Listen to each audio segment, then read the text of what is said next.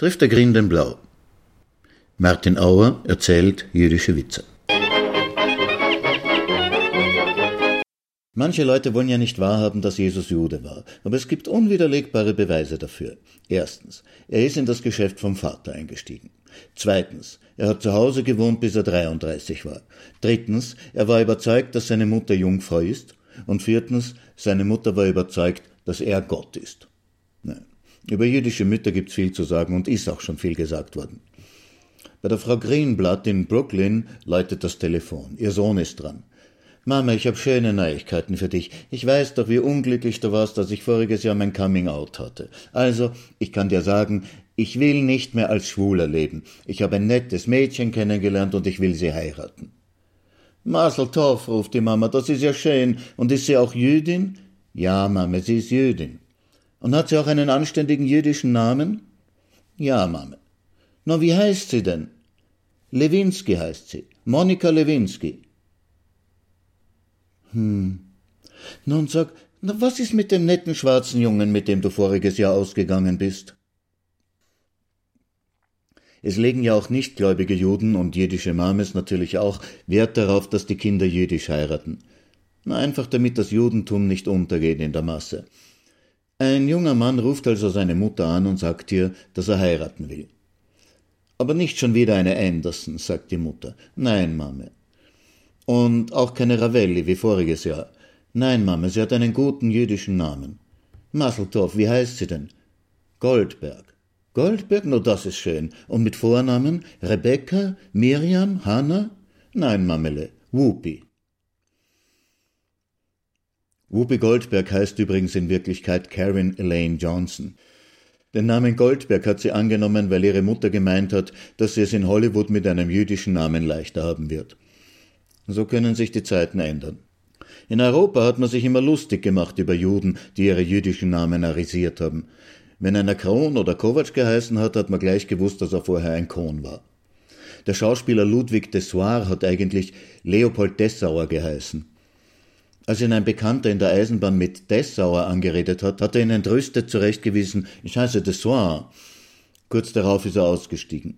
Sein Bekannter hat sich aus dem Fenster gelehnt und ihm nachgerufen, Herr Dessoir, Herr Dessoir, das Pissauer ist da rechts um die Ecke. Alfred Polger hat natürlich Pollack geheißen und Egon Friedel Friedmann. Als ihn ein Journalist einmal suffisant gefragt hat, sagen Sie, Herr Friedel, Ihr Herr Bruder heißt aber doch Friedmann, hat Friedel geantwortet, ja, komisch, ich weiß auch nicht, warum er das macht. Ja, aber wir waren eigentlich bei Jesus und seinem Vater. Gottvater hat also einmal Adam auf einen Spaziergang mitgenommen und ihm erklärt, dass es jetzt Zeit wäre, die Erde zu bevölkern. Nun, wie soll das gehen, o oh Herr? fragt Adam. Ja, du fängst einmal damit an, dass du Eva einen Kuss gibst. Was ist ein Kuss, Herr? Der Herrgott erklärt Adam, was ein Kuss ist, und Adam verschwindet mit Eva im Gebüsch. Nach einer Weile kommt er heraus und sagt, das war nett, Herr, und wie geht's weiter? Na, jetzt musst du sie streicheln. Was ist streicheln, Herr? Der Herrgott erklärt es ihm, und Adam verzieht sich wieder zu Eva ins Gebüsch. Nach einer Weile kommt er wieder, verklärt lächelnd und sagt, O Herr, das war ja noch besser als das Küssen. Und wie geht's weiter? Na, jetzt musst du mit dir Liebe machen. O Herr, was ist Liebe machen? Der Herrgott erklärt es ihm, und Adam hüpft voller Vorfreude wieder zu Eva ins Gebüsch. Aber nach zehn Sekunden ist er wieder da. O Herr, was ist Kopfweh? Da fällt mir noch was zu Hollywood ein. Der bekannteste Hollywood-Mogul war natürlich Samuel Goldwyn. Sein Geburtsname war allerdings noch jüdischer, Schmuel Gelbfisch. Er soll gesagt haben, ich mag keine Ja-Sager um mich haben. Ich will ehrliche Leute, die mir offen ihre Meinung sagen und wenn es sie den Job kostet. Ein Enkel von Samuel Goldwyn hat übrigens in dem Film Der letzte Samurai mitgespielt, aber das erzähle ich Ihnen eigentlich nur, damit ich einen Übergang zum nächsten Witz habe. Beim Kaiser von Japan ist die Stelle des Obersamurai ausgeschrieben.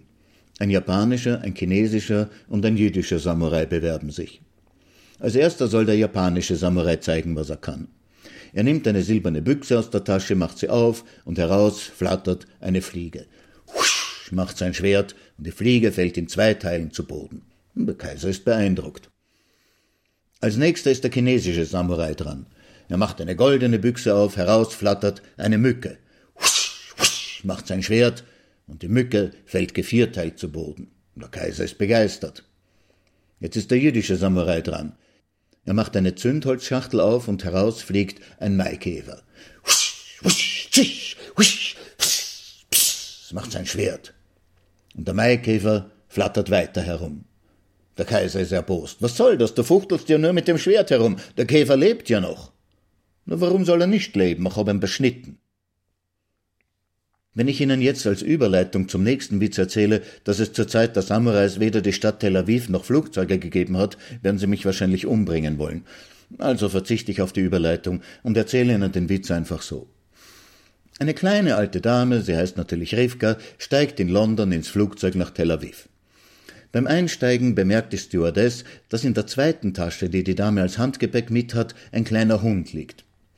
Tut mir leid, sagt sie, der Hund darf nicht in den Passagierraum. Der Hund muss in den Gepäckraum.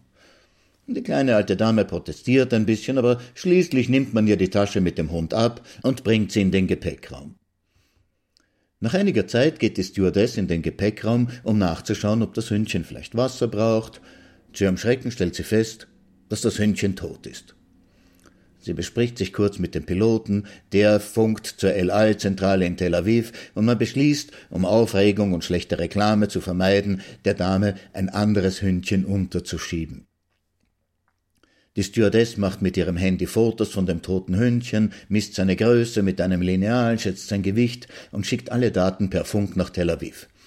Ein Tierarzt schätzt aufgrund der Fotos vom Gebiss des Hündchens das Alter und man treibt schließlich ein Hündchen auf, das wirklich eine genaue Kopie ist.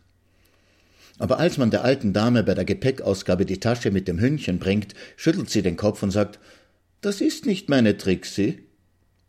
Aber gnädige Frau, das ist der Hund, den wir beim Einsteigen von Ihnen bekommen haben. Das ist nicht meine Trixie. Die Stewardess wird gerufen und bestätigt, aber gnädige Frau, ich erinnere mich genau an das Hündchen. Der schwarze Fleck auf dem Ohr ist mir gleich aufgefallen und die lustige weiße Pfote. Rufen Sie sie doch, Trixi, Trixi. Na schauen Sie, wie sie wedelt. Das Hundel kennt sie doch. Die kleine alte Dame schüttelt weiter stur den Kopf. Das ist nicht meine Trixi. Jetzt wird die Stewardess schon ein bisschen ungehalten. Aber woher wollen Sie denn wissen, dass das nicht Ihre Trixi ist? Meine Trixi war tot.